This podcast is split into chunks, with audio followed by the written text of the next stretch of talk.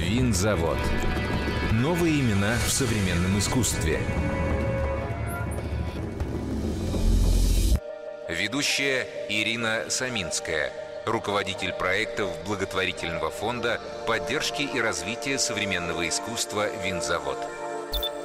Всем привет! А, в эфире снова наша замечательная передача «Винзавод. Новые имена». И в гостях, напоминаю, у нас замечательные художники, талантливые представители институций, кураторы, коллекционеры. В принципе, все те люди, которые составляют такой наш большой круг современного искусства. И сегодня у меня в гостях художник Алексей Лука. Лёша, привет!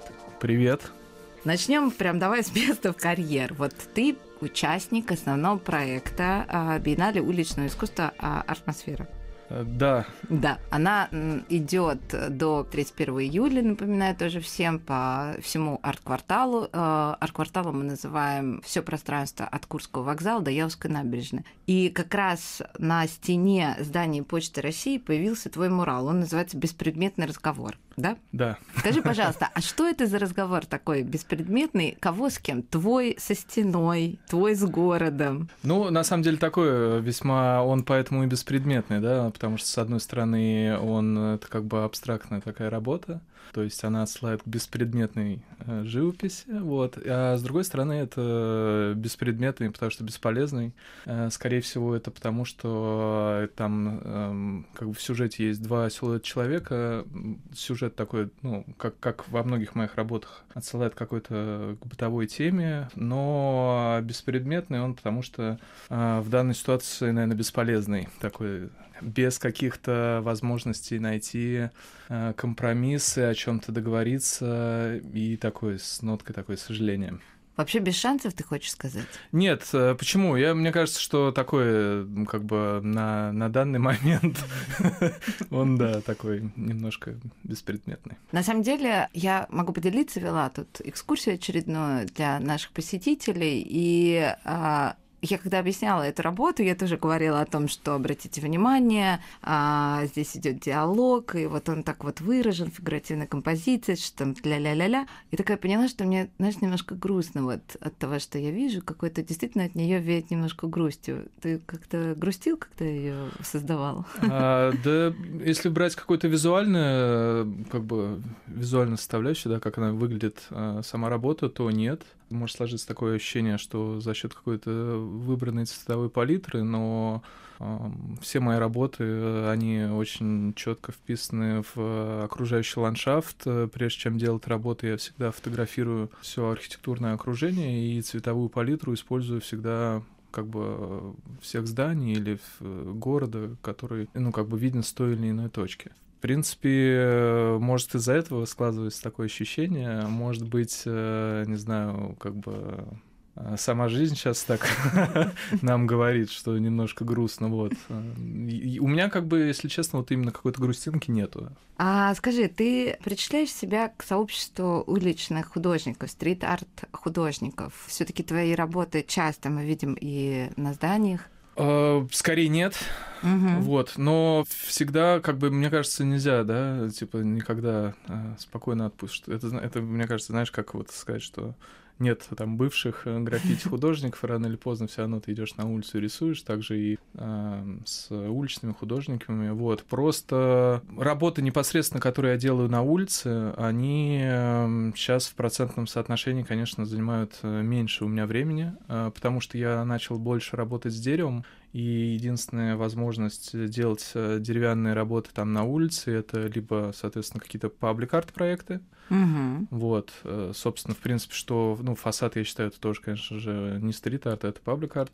И время просто на подготовку работы из дерева уходит гораздо больше. То есть чаще всего это такие практики, когда я подготавливаю заранее работу, да, и где-то ее потом уже монтирую. А, такое еще возможно. Но чтобы собрать работу из дерева на улице, какой-то ассамбляж или объект. Э, это надо всегда куча инструментов носить с собой, очень много времени. Поэтому сделать работу из дерева на улице пока не нашел способ, как это быстро делать. Я хотела чуть попозже во время нашего разговора спросить, собственно говоря, сколько уходит времени на создание мурала, но ты уже два раза упомянул про вот это временные какие-то рамки. А вот скажи, пожалуйста, действительно, сколько уходит времени у тебя на создание вот такого масштабного мурала, как на Почте России, от идеи до реализации? Вот такая немножко кухня твоя творческая. Ну, у творческой кухни есть несколько вариантов создания работ. Э, что касается муралов, например, и холстов, то я всегда работаю четко по эскизу. А, и для меня, конечно же, самое важное, я не выйду на работу на стене, если у меня не будет готов эскиз. Эскиз — это самое долгое, да, от, от идеи до цветовой палитры и до начала реализации — это для меня самое большое время. Вот, ну вот есть... Почта России у тебя сколько заняла? Беспредметный разговор. На эскиз где-то ушел, не знаю, недели две, потому что я все время делаю сначала наброски, потом это все упрощаю, потом это делаю э, в векторе, там раскрашиваю. То есть у меня эскиз, он всегда такой как бы если это холст, как я уже упомянул ранее, или фасад здания, то он должен прям очень четко привязан быть к объекту по размерам, а, потому что это экономит время, когда ты уже непосредственно работаешь на стене. А на стене, ну, на стене нанесение заняло где-то 5-6 дней. Угу. А вот если ты говоришь public art-объекты, ну, сейчас мы про мурал поговорили, а вот если про скульптуру в городе, то это дольше, да, я так понимаю, занимает времени? Э, когда как. Это все очень индивидуально, все зависит от э, очень часто от настроения, ну и, конечно же, от задач, от размеров объекта. Например, не знаю, там объект э, для выставки я могу собрать там и за несколько часов, а вот большой проект Дом Антресоль в арт-парке Никола-Ленивец мы делали там больше года. Да, То есть тут, тут, тут как бы все зависит от объема. Ты... Ну и, конечно же, немножко усложняется все тем, что э, я привык все делать сам. У меня есть там, конечно же, там друзья, приятели, которые мне помогают, но вот так, чтобы взять проект и отдать полностью на субподряд, э, я не могу. Я как-то у меня вот э, ну, не могу. Вот я все время переживаю, все время мне надо все контролировать, каждую мелочь, поэтому я все как бы стараюсь максимально делать сам. Вот ты упомянул, что бывших а, графитчиков не бывает, а ты помнишь а, свое первое граффити, когда ты с баллончиком вышел на улицу и создал его? Что это было? Ой, это как, мне кажется, классический какой-то шрифт был, я не помню, по-моему, джангл или что-то такое. Подожди, обычно все выходят и пишут ну, свое имя. Не-не-не, у меня тогда не было ни псевдонима, никакого ни там никнейма. У меня какое-то было рандомное, типа, слушали там джангл драм н бейс, и вот, по-моему, был джангл. Но это было конец школы, наверное, там 9, 10, 11 класс. Ого, ты, ты так рано. Ну, это нет, это было просто, мне кажется, что я этим увлекся, там где-то увидел. Mm-hmm. Вот, а какие-то более осознанные вещи, вот именно там а, написание своего имени везде на улицах, это, мне кажется, уже там первый курс института. Я как бы по образованию архитектор, закончил мархи, и в мархи, конечно, очень много тогда училась ребят, которые увлекались э, граффити. А остались твои граффити в городе? Ты их видишь? Нет. Нет, вообще ни одной вообще... Вот нельзя сказать, пойди посмотри, Ира, вот это моя работа, я в школе был. Нет, Ну, нет, бывает так вот, раз и сохранилось. Э, мне кажется, что сейчас даже, ну, как бы город так максимально закрашивается.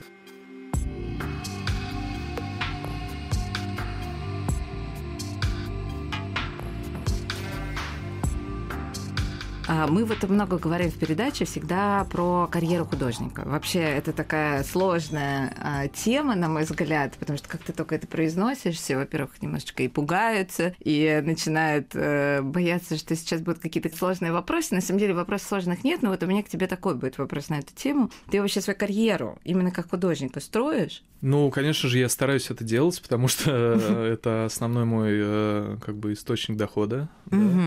То есть э, все, что, как бы, мне кажется, что связано с моей жизнью, оно, конечно же, э, завязано на карьере художника. У тебя есть какой-то план, да? То есть ты такой... А, я не знаю, но, разумеется, план какой-то mm-hmm. есть. У меня нет такого плана прям поэтапного, что вот сейчас, сегодня я сделаю это, а завтра это. То есть очень много проектов спонтанных, mm-hmm. потому что у нас как-то люди не привыкли работать заранее. Очень много сезонных проектов, потому что, соответственно, Э, рисовать на улице, устанавливать объекты, работать с деревом на улице, конечно же, можно только ну, да, несколько месяцев в году, да, зимой, там, осенью это невозможно делать. И очень часто это все происходит так, что, ой, мы хотели вас позвать на выставку через две недели, или, ой, нам на следующей неделе вот тут интересно сделать фасад, или там не хотите ли поучаствовать в таком-то проекте.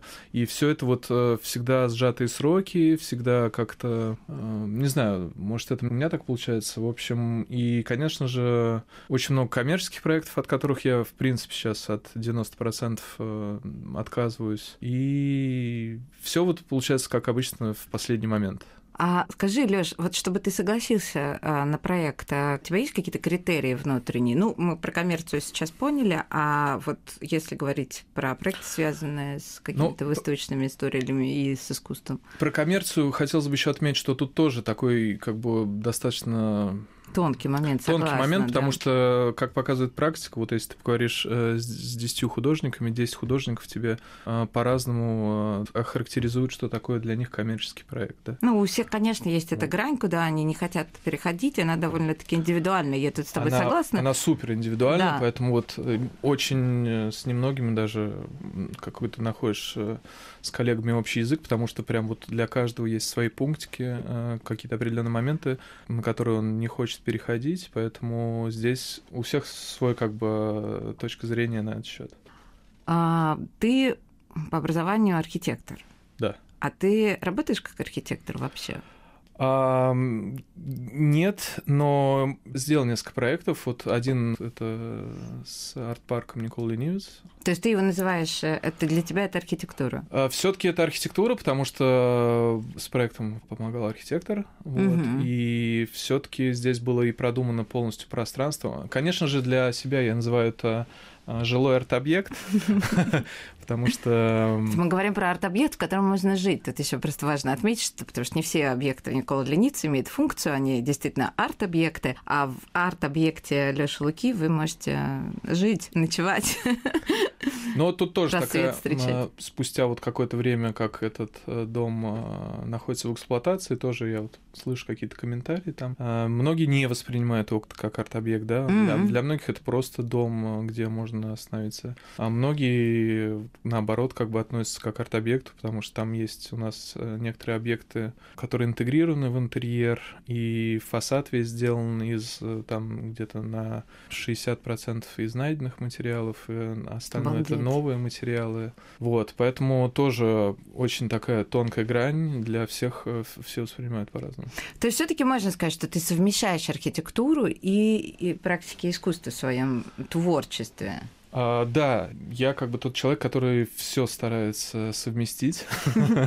То есть э, для меня вот нет э, такого четкого разграничения, будь то предметный дизайн, будь то архитектура. Я как-то стараюсь понемножку все эти практики использовать и объединять. Потому что, например, выставка, которая недавно проходила в Руарц, угу. фантомные воспоминания, там все работы, все предметы искусства, которые выставлялись, они были сделаны на основе каких-то бытовых предметов. Поэтому, например, типа? Например, э, ложка, аптечка, стул, э, основание от зеркала, шкаф, кусок советского шкафа, подставка для цветов, и вот уже на основе этих предметов создавалась работа. Вот. У тебя, конечно, удивительная цельность. А, я не знаю, что это влияние архитектуры или еще что-то в твоем творчестве, потому что, конечно, удивительно, когда твои работы, которые муралы, и твои работы, которые объекты а, небольшой формы или ну, крупные объекты, они действительно все цельные. То есть они очень здорово коррелируются друг с другом. Я вообще не понимаю, как у тебя это получается. Ну, это твоя магия. Но я, кстати, всем рекомендую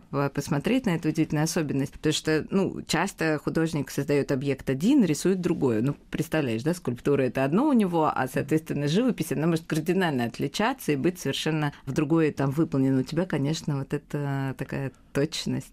А, мне кажется, это все-таки влияние, конечно же, архитектурного mm-hmm. образования и вообще, как бы, не знаю, как правильно сказать, склад характера или как, что у меня должно быть все выстроено по определенной системе, все очень быть четко, и я стараюсь как бы, ну, этот принцип вот аккуратности и создания все это как по какой-то определенной сетке использовать э, во всех направлениях. Наверное, единственным исключением, такой единственный отдушный, это являются коллажи, Угу. Вот, где они, они все-таки отличаются, они такие более хаотичные э, и отличаются от привычных работ, которые я делаю.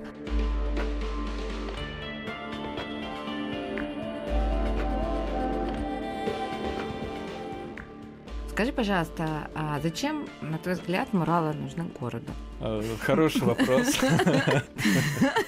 Мне нравится. Действительно, зачем мои произведения? Как лучше подойти? Давай. А, Дари с книгой. Мне кажется, что на самом деле, вот прям зачем нужны, э, мне кажется, очень тяжело ответить, вот конкретно зачем нужны. Но для всех художников по-разному. Для некоторых э, фасад здания это просто очередной белый холст.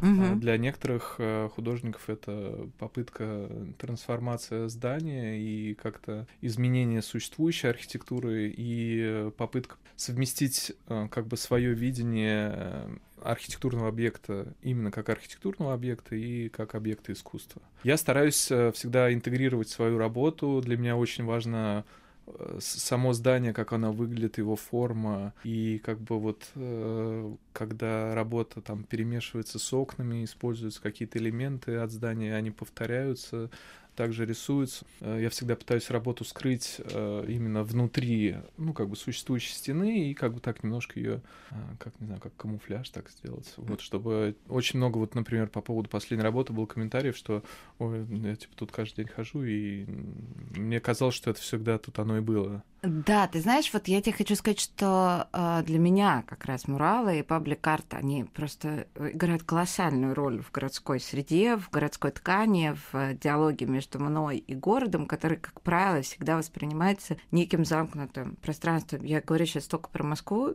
и сколько бы там ни старались, она довольно чужеродная для нас среда. Ну, то есть ты ее, как правило, используешь только для такой короткой дистанции с пункта А в пункт Б. И, конечно, вот сейчас появление твоего морала, можно я за тебя отвечу на свой же вопрос, это, конечно, удивительная сразу магия, потому что вдруг мы видим это пространство. Вот что делает э, и пабликарт, на мой взгляд, и муралы. Это просто становится видимым, и оно вступает с нами в некий диалог, и все, и оно становится нашим, общим. И вот это, мне кажется, а, необходимое такое свойство, за которое я ценю пабликарт в целом вообще в городе. Я считаю, что он просто необходим для того, чтобы город был живым. Это жизнь вообще города. Ну, э, тут еще очень, на самом деле, много зависит, опять же, от художника, да, то, что вот э, сейчас там на это здание никто не обращал внимания, сейчас, да. Э, возможно, благодаря работе, как бы к этому зданию относится совершенно по-другому. И, и ко всему, бы... что вокруг, понимаешь? То есть да. это все вместе стало работать, это стало видимым. То есть, Но... ну, вот, вот представляешь, вот Мродский переулок, вот если кто-нибудь из наших слушателей пойдет туда, ну, надо сказать,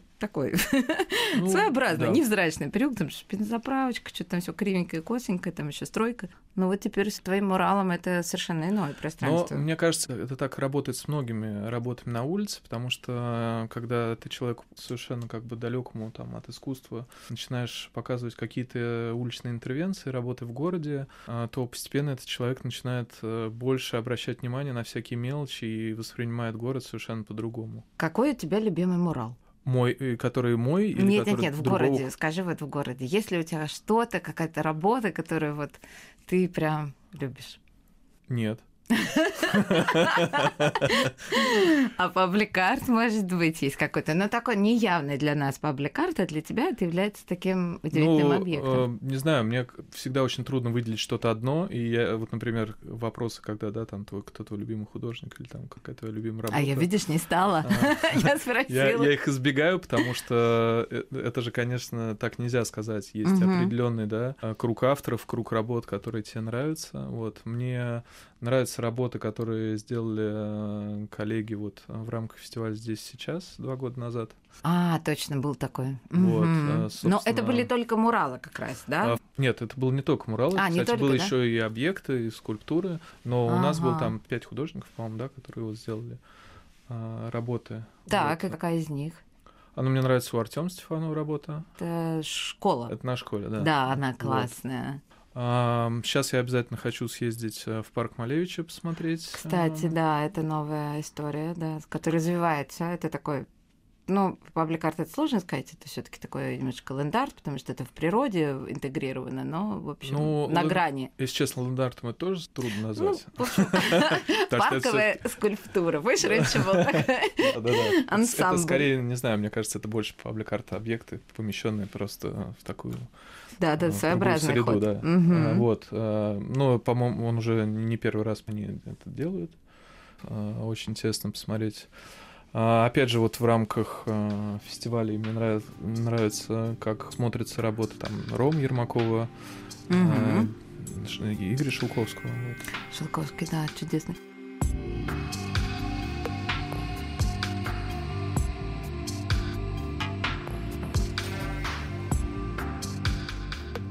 Вот знаешь, есть такое мнение, что э, художнику для того, чтобы быть успешным, надо тусоваться. Э, да, это абсолютно точно. Я с этим согласен, э, поддерживаю это мнение. И я... где ты тусуешься? Я не тусуюсь. Вот, поэтому э, мы, кстати, совсем недавно э, ну, обсуждали, вернулся из Нижнего Новгорода, угу. и вот ехали в поезде, обсуждали эту тему, что, конечно же, ну вот, э, чем больше ты общаешься, чем больше ты наводишь мостов, связей с, с окружающим миром, тем больше у тебя шансов в реализации проектов. Ну, вообще просто чем чем больше связей, конечно, и знакомств, тем это помогает в жизни художнику. Я не такой, мне очень тяжело общаться, я человек замкнутый, тяжело иду на контакт, часто провожу время в мастерской, но Посмотрим, что вообще, это выйдет. Вообще, вообще, я не знаю, может быть, это, может быть, это мне так повезло, но я никогда не видела тебя вот в этом, как ты говоришь, необщительном состоянии. Ну, то есть я никогда не чувствовала, что ты как-то не идешь на контакт, наоборот, ты всегда очень, если с тобой диалог начинается, очень, мне кажется, отлично его можешь поддерживать. Мне кажется, смотря с чем сравнивать. Ну, наверное, да, наверное. То есть э, многие художники уделяют э, вот этому это, это как, моменту как работа, со, да. да, социализации угу. очень много времени и прям очень активно социализируются. Я никогда специально этому не уделяю время, то есть нет такого, что я там хожу со всеми знакомиться, мне как бы э, вот делать это специально, мне кажется, это неестественно.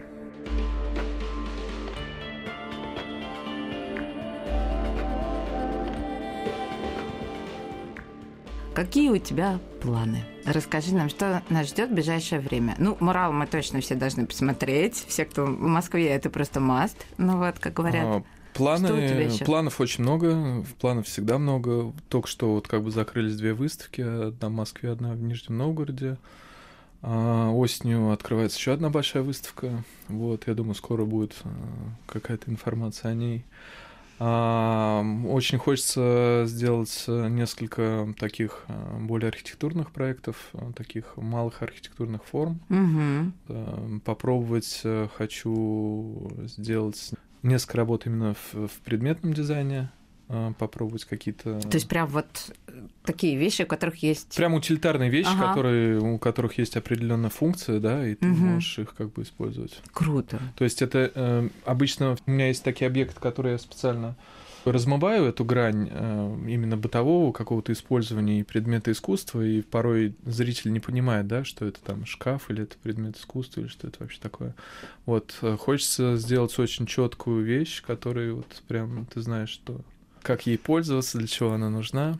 Вот, но в принципе так тоже про план говорить трудно, потому что все время сейчас э, так э, как бы все настолько активно меняется, повестка очень быстро меняется, очень появляется что-то, что-то, ну в общем все время очень тяжело э, загадывать, что из этого произойдет, что нет. Класс. Я на самом деле желаю, конечно, чтобы все, все, все у тебя произошло. И с огромным интересом, удовольствием наблюдаю за твоими новыми проектами. Спасибо, Спасибо Лёша, что ты пришел к нам в гости. Всех зову настоятельно смотреть Биеннале уличного искусства. Она идет очень мало. До 31 июля успевайте, пока хорошая погода, прогуляться по всем локациям, посмотреть более 40 работ. Всем спасибо, до новых встреч. Спасибо большое, всего доброго. Заводская афиша. Лето с Urban Art Camp. Летний лагерь с программой для подростков 12-15 лет.